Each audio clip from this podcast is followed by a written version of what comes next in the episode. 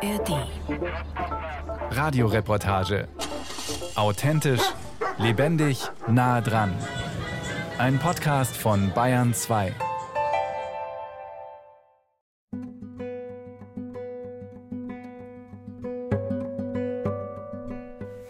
Das ist unser Schafstall. Das sind die Mamas, die, frisch, die frischen Mamas mit ihren kleinen Lämmchen. Dotti. Dotti, komm. Dotti, komm. Komm. Warum kriegt ihr jetzt noch die Flasche? Schau, die Dotti ist ein weißes Lamm, weil der Papa weiß war und die Mama ist schwarz und sie weigert sich, ein weißes Lamm trinken zu lassen. Das hat sie vor ein paar Jahren schon mal gemacht. Also weiß geht nicht. Genussvoll saugt das kleine Lämmchen an der Flasche, die Landwirtin Carmen Grimms ihm hinhält. 35 Mutterschafe und 70 Lämmer sind an diesem Morgen im Stall. Davor scharren Hühner. Es riecht nach Heu und Frühling. Carmen Grimms und ihr Partner Roland Popfinger sind Quereinsteiger. Vor zehn Jahren haben sie den alten Hof St. Johann in Kamlach im Unterallgäu gekauft und selbst umgebaut. Ein abenteuerliches Unterfangen in Zeiten des Höfesterbens. Seit 2016 bewirtschaftet das Paar den Hof nach Demeter-Richtlinien, also biodynamisch. Naja, wir sind so ein Mini-Betrieb. Ähm, wir haben knapp 13 Hektar und haben halt die drei Kühe mit den Kälbern, haben die 35 Schafe, machen Gemüsebau, ein bisschen Beeren, Obst und haben halt die Bienen noch. Genau, also dadurch sind wir eigentlich wirklich ein sehr, zwar ein sehr vielfältiger Betrieb, aber ein sehr kleiner Betrieb. Wie trägt sich das wirtschaftlich? Nur durch die Vielfalt und Direktvermarktung. Auf den Feldern rund um den Hof baut das Paar verschiedene Salate an. Im Sommer ernten sie 1000 Köpfe pro Woche, die in einer Ökokiste verkauft werden. Die männlichen Lämmer werden im Herbst geschlachtet, hin und wieder auch ein Rind direkt auf der Weide. Das Original Allgäuer Braunvieh ist selten geworden. Früher waren die Tiere Standard in der Gegend. Immer wieder locken die Kühe Besucher an, erzählt Carmen Grimms, sodass sie extra ein Schild aufgestellt hat. Die Leute sind wirklich stehen geblieben und haben unsere Kühe angeschaut und haben das Schild gelesen und sind reingekommen. Und viele von den älteren Leuten hier aus der Umgebung haben dann auch erzählt, dass sie die früher hatten und dass sie sich so freuen, dass sie die wieder sehen und, und dass die da stehen und wie schön die sind mit ihren Hörnern. Und klein und rund sind die eher. Genau, also keine Hochleister, aber dafür äh, vielfältig verwendbar. Also Milch, total leckeres Fleisch. Ja. Und wenn man sich die Zeit nehmen würde, könnte man die natürlich auch gut als Arbeitstiere einspannen. Also die Ochsen würden auch toll die Feldarbeit machen können. Hinter dem Schafstall auf der Wiese stehen die Bienenstöcke. Vorsichtig öffnet Carmen Grimms einen der Kästen. Ich hole jetzt nur eine Wabe raus für dich und dann mache ich wieder zu. Also es ist ja doch relativ kühl und windig. Mögen sie nicht. Hm. Siehst du, die kommen jetzt hier auch gleich, sind ganz sind nicht erfreut, dass wir jetzt hier reingucken, aber wir müssen ja jetzt auch nicht. Schnell klappt Carmen Grimms die Beuten zu. Oft führt Grimms Kinder über den Hof und erklärt ihnen das Imkern, denn der Biohof St. Johann ist auch Erlebnisbauernhof. Früher hat sie als Lehrerin an einer Montessori-Schule gearbeitet. Ihr Mann ist Schreiner. Als wir dann in München gewohnt haben und keine Landwirtschaft hatten und gefunden haben, keinen Hof gefunden haben so lange, dann haben wir halt gesagt, ja, jetzt fangen wir wenigstens mal mit Bienen an. Genau. So ging das los. Und dann mit den Bienen kam nach und nach alles andere auch. Stück für Stück haben sie die Landwirtschaft aufgebaut und sich langsam aus ihren Berufen zurückgezogen. Mittlerweile gibt es einige Biobetriebe in der Nachbarschaft, aber nicht alle in der Gegend haben verstanden, warum Carmen und ihr Mann Roland alles anders machen. Ich weiß nur, dass die das am Anfang schon komisch fanden, dass wir hier Hecken gepflanzt haben und so äh, unseren guten Acker da meterweise abgegeben haben. Und da haben sie schon so ein bisschen, naja, das belächelt. Und letztes Jahr, das nach ein paar Jahren, hat eine von den Nachbarinnen gesagt, also ihr Mann, dem ist jetzt aufgefallen, dass es da wirklich wieder Vögel gibt, die er seit Jahren nicht mehr gesehen hat, die da leben. Und das hat sich total gefreut. Und dann habe ich gedacht, ja, manchmal ist es gut, wenn man eine Zeit lang wartet und dann nichts sagt und dann sehen die Leute einfach selber, dass sich was verändert dadurch. Vielfalt, das ist das Ziel der beiden überzeugten Biobauern. Gerade haben sie eine Käserei gebaut und einen kleinen Hofladen mit Kaffee und Brotzeit eröffnet, um ihre Produkte hier zu verkaufen. Eine Nische? Ja klar, aber nur so kann es funktionieren, sagt Roland Popfinger. Je mehr Produkt wir hier direkt am Hof vermarkten können, desto interessanter, was heißt nicht interessanter, ist es eigentlich notwendig, dass wir einen Großteil der Produkte hier ohne Zwischenhandel über den Laden vermarkten wenn man relativ klein ist, ist das eigentlich so die einzige Möglichkeit, um einen Betrieb auch auf wirtschaftlichen Standbeinen zu führen. Roland Popfinger hofft auf 1000 Kilo Käse im Jahr. Dafür bekommen sie mehr Geld, als wenn sie nur Schafmilch verkaufen würden. Eier, Honig und Fleisch bringen auch mehr im eigenen Laden. Machen statt jammern, das ist die Devise der beiden Landwirte. Sie wissen, dass sie auch im Kleinen Dinge verändern können und dass ein Wandel dringend notwendig ist. Also ein Wandel finde ich zu wenig, es braucht eine komplette Umkehr. Also so wie wir heute, wie wir, wie die meisten heute Landwirtschaft betreiben, deutschlandweit, europaweit, weltweit, kann es einfach nicht weitergehen. Wir wissen, dass es so nicht geht. Und trotzdem ändert sich nichts. Aber wie kann sich was ändern, damit wir weiterhin genug Lebensmittel für alle produzieren, anstatt einfach mehr zu importieren? Das ist die große Frage. Viele Böden sind ausgelaugt, Insekten sterben, zu hohe Nitratwerte im Grundwasser sind ein Riesenproblem. Landwirte werden heute für vieles verantwortlich gemacht. Wie kann es anders gehen? Wie kann es gelingen, hochwertige Lebensmittel in Masse zu produzieren, ohne den Boden auf lange Sicht zu zerstören? Für den Agrarwissenschaftler und Biolandwirt Felix Prinz zu Löwenstein ist klar, nur mit Ökolandbau. Es geht ja um zwei Fragen. Das eine ist, wie kriegen wir den Ökolandbau ausgebaut mit all seinen Leistungen, die er nachweisbar für die Gesellschaft erbringt, für das saubere Wasser, für eine Wiederherstellung der biologischen Vielfalt, all diese Dinge. Die zweite Frage ist aber die, wie kriegen wir die gesamte Landwirtschaft umgebaut? Weil selbst wenn wir das ehrgeizige Ziel von 30 Prozent Bio bis 2030 erreichen, das sich die Bundesregierung gesetzt hat, ist doch klar, dass die anderen 70 Prozent nicht einfach so bleiben können, wie sie jetzt sind, weil dafür ist der Zustand unserer natürlichen Systeme schon viel zu stark beschädigt. Schon vor 15 Jahren haben Experten im Weltagrarbericht einen Kurswechsel in der Landwirtschaft gefordert. Höher, schneller, weiter funktioniert nicht mehr. Weg mit den weltweiten Monokulturen und zurück zur Vielfalt. Kleinbauern sollten gestärkt werden. Immerhin bewirtschaften sie zwei Drittel der Äcker auf diesem Planeten. Im Blickwinkel stehen aber immer die großen Player. In Deutschland müsste es eher heißen, weg von der industriellen Landwirtschaft. Die Betriebe werden immer größer, viele Bauern müssen unter großem Preisdruck möglichst billig produzieren. Es könnte auch anders gehen.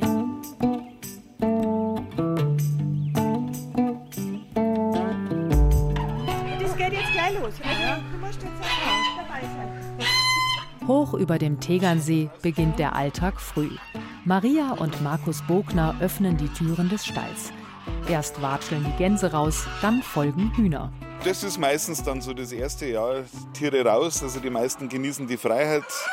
Ähm, manche nehmen sich vielleicht ein bisschen zu viel davon. Das müssen wir dann immer wieder in Zaum halten. Und dann halt haben wir meistens, oder haben wir zurzeit immer zwei Kälber da, die noch tränken. Und dann ist, sage ich mal, der Morgen erst einmal erledigt. Seit 2009 bewirtschaften Maria und Markus Bogner den Bohrhof in Bad Wiessee am Tegernsee. Zehn Hektar Land sind es. Sie bauen Gemüse an, Obst, halten Tiere, haben ein Hofcafé, einen kleinen Laden und geben Seminare. Mittlerweile sind sie als Pioniere weit über den Tegernsee hinaus bekannt. Anfangs hatten sie allerdings viel Gegenwind. Immer wieder hat man ihnen gesagt, dass ihre Fläche nicht reicht, dass man viel mehr braucht, um davon als Familie leben zu können. Doch die Bogners stehen wirtschaftlich gut da. Was machen sie anders? Dass wir von der Urproduktion über die Veredelung bis zum Endkunden alles in unserer Hand behalten. Und das sind genau diese Bereiche, wo halt sonst in, der, in dem üblichen Wirtschaftskreislauf ganz viele sich die Hände dran putzen und das Geld verdienen und das bleibt halt uns da. Und so kann man halt dann wirklich kleinstbäuerliche Landwirtschaft absolut auch in der heutigen Zeit von der ökonomischen Seite her sinnvoll betreiben. Große Hightech-Maschinen kommen hier nicht zum Einsatz. Gemüse wird von Hand gepflückt, das Obst auch. Und selbst die Tiere arbeiten mit.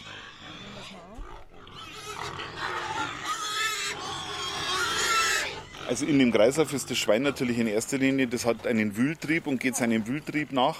Und den kann ich halt überall, wo ich was aufbrechen will, wo, wo ich was umackern will, also da wo ich sage jetzt mal klassischerweise einen Flug einsetze, probieren wir das weitestgehend mit den Schweinen zu bewerkstelligen. Das dauert ein bisschen länger, aber die machen das wahnsinnig gründlich, weil sie halt parallel dazu auch, was weiß ich, Wühlmausnester ausheben, Schneckengelege zusammenfressen und so. Und jedes Tier hat bei uns noch irgendwelche Begleitaufgaben, ob das jetzt die Gänse sind, die einen Obstgarten mähen, oder ob das die Schweine sind, die das umgraben, oder ob das die Hühner sind, die jetzt eben durch ihren Schartrieb den Boden auflockern. Mehrere Ferkel scharren sich um die Muttersau und saugen an ihren Zitzen. Die Schweine sind das ganze Jahr draußen, laufen durch die Wiesen oder sonnen sich vor dem Hofcafé. Geschlachtet werden sie mit 15 Monaten. In der Massentierhaltung werden Schweine gerade mal vier Monate alt. Die Ernährung der Tiere ist genügsam. Getreidereste, Heu und Gras und eben nicht extra für sie angebaute Nahrung. 60 Prozent des deutschen Getreides wird an Tiere verfüttert. Die alten, die alten Schweinerassen sind tatsächlich noch in der Lage, äh, auch eben zu weiden, also wirklich aus Gras, äh, mit, mit dem Gras was anzufangen in ihrer, in ihrer Ernährung, was halt die, die modernen Rassen leider nicht mehr können. Die sind voll darauf ausgelegt, dass uns die auf unserem Teller selber Konkurrenz machen. Ein riesiger Eber schlurft vorbei. Ludwig, das Maskottchen von den Bogners und beliebt bei den Besuchern. Er wird nicht geschlachtet. Als die Bogners den Hof pachteten, wollten sie alles anders machen. Markus Bogner war vorher Rettungssanitäter, seine Frau Maria Steuerberaterin. In der Landwirtschaft haben sie ihre Berufung gefunden. Industrielle Landwirtschaft kam für sie nicht in Frage. Sie wollten zurück zum Ursprung, zu den natürlichen Kreisläufen. Wir haben so eins zum anderen gefügt und auch zusammengebaut und dann aufgebaut. Und dann ist das Thema Permakultur auf uns zugekommen. Und dann haben wir irgendwie festgestellt, das, das was, was wir da machen, ist eigentlich Permakultur. Im Prinzip bedeutet Permakultur, dass alles eine Verwendung findet, dass sich das System selbst reguliert. Markus Bogner pflanzt beispielsweise zwischen die Möhren Zwiebeln. Der Geruch schreckt Schädlinge ab und er braucht keine Spritzmittel. Die Enten kümmern sich um die Schnecken, selbst das Saatgut machen die Bogners selber. Das sind jetzt unsere drei Gewächshäuser. Sind jetzt teilweise nur bestückt mit dem, was man im Herbst einpflanzt hat und jetzt so ins Frühjahr noch erntet, wie Postelein oder so Winterbrokkoli oder Feldsalat. Und das große Gewächshaus, da schauen wir jetzt einmal rein. Ähm, da ist jetzt aber schon wirklich die ersten Aussaaten sind da schon passiert. Ja. Andere Landwirte setzen auf Hybridsaatgut. Dabei werden Sorten künstlich miteinander gekreuzt, um resistentere und ertragreichere Sorten herzustellen. Die Krux, die Pflanzen lassen sich nicht gut weitervermehren, werden unfruchtbar. Das heißt, die Landwirte müssen immer wieder nachkaufen und werden so noch abhängiger von den Großkonzernen, die auch gerne die Pestizide gleich mitliefern. Nicht so die Bogners, die das Saatgut lieber selbst herstellen. Markus Bogner zeigt auf den Salat. Da lässt man den Salat dann einfach stehen und der macht dann halt in der Folge aus diesem Salatkopf raus, schießt, schießt dann irgendwann der Samenstand raus. Der schaut ganz anders aus wie die Samen oder wie die Salatblätter selber und setzt dann da eben seine Samen an. Da muss man halt dann, sage ich mal, in der Größenordnung 10, 12 Salate von der gleichen Sorte stehen lassen, dass sich die halt untereinander dann bestäuben, dass man gewisse genetische Vielfalt hat und dann kann man im Herbst von dem Salatkopf die, die Samen abernten. Weiterer Vorteil, je öfter man das Saatgut so zieht, desto stabiler wird es von Jahr zu Jahr, denn die Samen passen sich immer mehr dem Standort an. Ganz viele Sorten, die Maria und Markus Bogner anbauen, gibt es auf dem Markt gar nicht.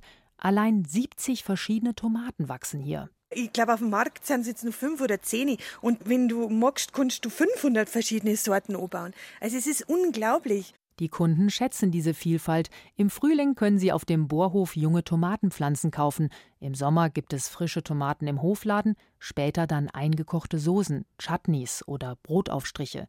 Seit es den Hofladen und das Café gibt, läuft es wirtschaftlich gut für die Bogners. Also das ist jetzt der Holzbackofen. Da wird gebacken, immer an die Tage, wo der Laden geöffnet ist. Das war eigentlich unser totaler Anfang, das war Brotbacken. Mitten auf dem Hof steht der Ofen als Herzstück des Bauernhofs. Die Leute kommen von weit her, um die Sauerteigbrote der Bogners zu kaufen. Das Getreide haben sie selbst angebaut. Also wir haben es mit, mit, unserer Tochter letztes Jahr durchgerechnet. Wir haben letztes Jahr ähm, Waldstaudenkorn angebaut, also eine ganz alte Roggensorte, relativ hochwertige, mit sehr wenig Ertrag, also total unwirtschaftlich lernt man es. Und wenn jetzt halt diese Menge an Waldstaudenkorn bei uns an unseren Müller verkauft hätte, dann hätten wir für die Menge Waldstaudenkorn ungefähr 800 Euro vom Müller gekriegt. Und wenn wir jetzt halt aus diesem Waldstaudenkorn eben unser eigenes Roggenvollkornbrot machen und das verkaufen, dann wird halt für über 30.000 Euro Roggenvollkornbrot draus. Und das ist halt jetzt ein Baustein in dem Ganzen, wo man eigentlich total einfach darstellen kann, wie wichtig es wäre, dass die Bauern selbst wieder die Vermarktung und Veredelung in ihre Hand zurückholen, was früher ganz normal war. Der unmittelbare Kontakt zwischen Landwirt und Kunden, das ist der Schlüssel auf dem Bohrhof. Die Menschen sehen, wie die Lebensmittel produziert werden, können Fragen stellen und direkt einkaufen. Das ist der Optimalfall. Hier im Tegernseer Tal sind die Menschen auch bereit, höhere Preise zu zahlen. Ist das auch in Großstädten denkbar? Ökopionier Felix Prinz zu Löwenstein. Also 17.000 ähm, oder 18.000 Biobäuerinnen und Bauern in Deutschland leben ja schon davon, dass ähm, Verbraucher bereit sind zu bezahlen, was da an Leistungen erbracht wird. Aber wenn wir wirklich das gesamte System verändern wollen, und das müssen wir, dann müssen wir dafür sorgen, dass man nicht als Verbraucher dafür belohnt wird, mit billigen Preisen, wenn man das Falsche kauft, um teure Preise zahlen zu müssen, wenn man das Richtige kauft, sondern das muss umgedreht werden die Hebel dafür gäbe es. Man muss nur sich endlich mal dran machen. Die Konflikte sind groß. Landwirtschaft und Gesellschaft entfernen sich immer weiter voneinander. Davon ist auch Michael Spieker überzeugt. An der katholischen Fachhochschule Benedikt Beuern untersucht der Wissenschaftler in dem derzeit laufenden Forschungsprojekt Natur, Land, Wirtschaft, wie ein Wandel in der Landwirtschaft aussehen könnte. Also in den letzten Jahren war immer das Motto wachse oder weiche. Ich muss einen größeren Stall bauen, ich muss mehr Kühe haben, ich muss effizienter produzieren, sonst geht mein Betrieb kaputt. Und das macht aber die Bauern, die darin arbeiten, kaputt. Und die Natur macht es auch kaputt. Man sieht es ja überall, die großen Ställe. Dann brauche ich Schulden, dann arbeite ich nachher für die Bank und nicht mehr für mich selber. Also da gibt es die Notwendigkeit, dass die Bauern auch wieder mit dem, was sie tun, was sie eigentlich tun wollen, auch eine Freude haben. Deswegen braucht es Pioniere, die vorangehen und Sachen anders machen, sagt der Politologe.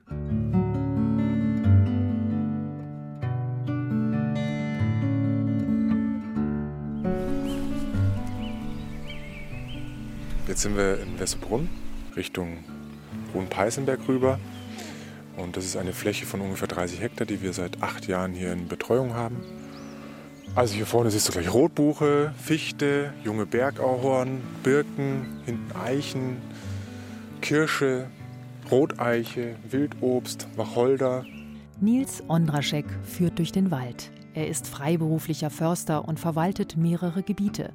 Nur 30 Prozent der Fläche in Deutschland ist noch Wald und diese Fläche wird überwiegend wirtschaftlich genutzt. Der Rohstoff Holz ist begehrt wie nie. Nils Ondraschek will in seinen Wäldern neue Wege gehen und hat zusammen mit einem Kollegen Transition Woods gegründet, den ersten gemeinnützigen Verein, der den Wald der Zukunft schaffen will. Eine Initiative, bei der Naturschutz an erster Stelle steht. Also wir sind eigentlich der Überzeugung, dass eigentlich nur ein Wald, der ökologisch voll im Takt ist, auch wirtschaftlich sein kann, langfristig gesehen. Je artenreicher der Wald ist, also desto mehr Bäume dort wachsen und Tiere und Insekten dort leben, desto widerstandsfähiger wird er und desto besseres Holz kann auch entstehen. Davon ist Ondraschek überzeugt. Naturschutz kann sich richtig lohnen, das zeigen auch Studien.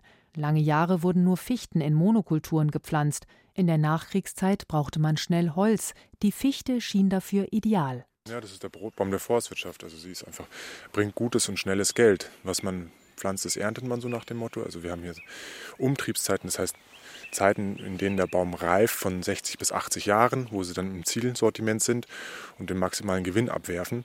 Hm, wenn man das mit anderen Baumarten vergleicht, ist das halt extrem kurz. Und dann ist sie halt einfach relativ hochwertig, hochpreisig im Gegensatz zu anderen Baumarten. Die Fichte wird dem Klimawandel nicht standhalten, deswegen müssen andere Baumarten her. Der Förster hat gerade Spitzahorn und Esskastanie angepflanzt, Zwei Baumarten, die gar nicht so typisch sind. Aber wir wollten es einfach mal versuchen. Da sagen viele, funktioniert eigentlich nicht auf den Standorten hier, weil es eben zu kalkreich ist. Sie wachsen bis jetzt wunderbar. Und der Spitzahorn ist eigentlich mehr so eine waldrandtypische Baumart, der einfach mit Trockenheit sehr gut zurechtkommt. Nils Ondraschek will so viele verschiedene Bäume wie möglich auf eine Fläche bringen. Noch ist nicht klar, was die Zukunft bringt, sagt er, und mit welchen Schädlingen man kämpfen wird. Erkrankt ein Baum, können das die anderen kompensieren.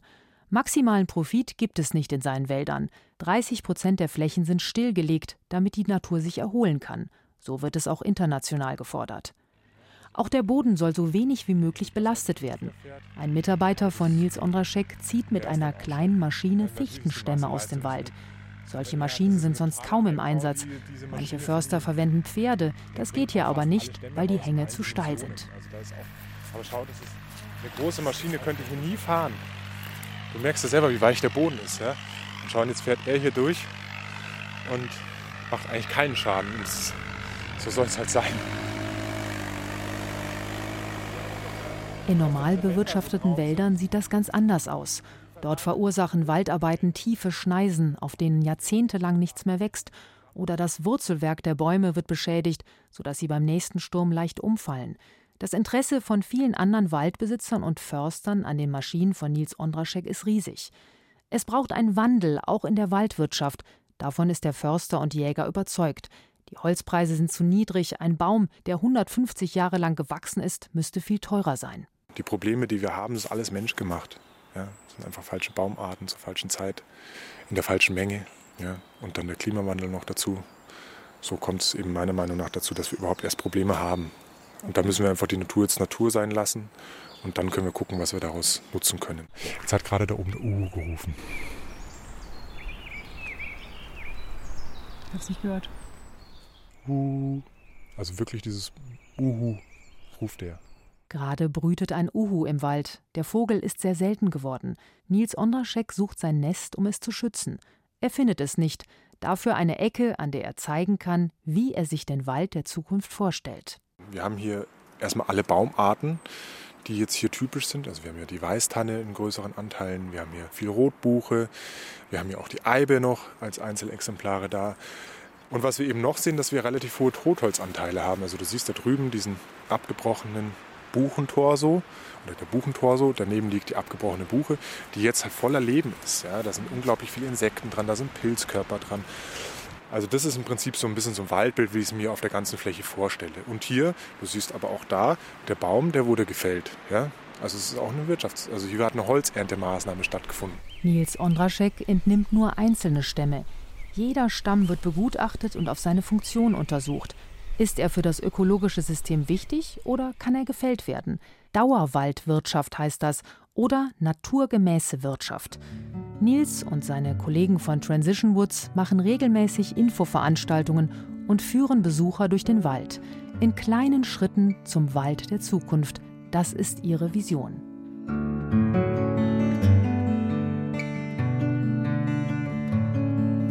Land- und Forstwirtschaft müssen sich ändern. Sind die Wege der kleinen Bauern und Förster wirklich neu?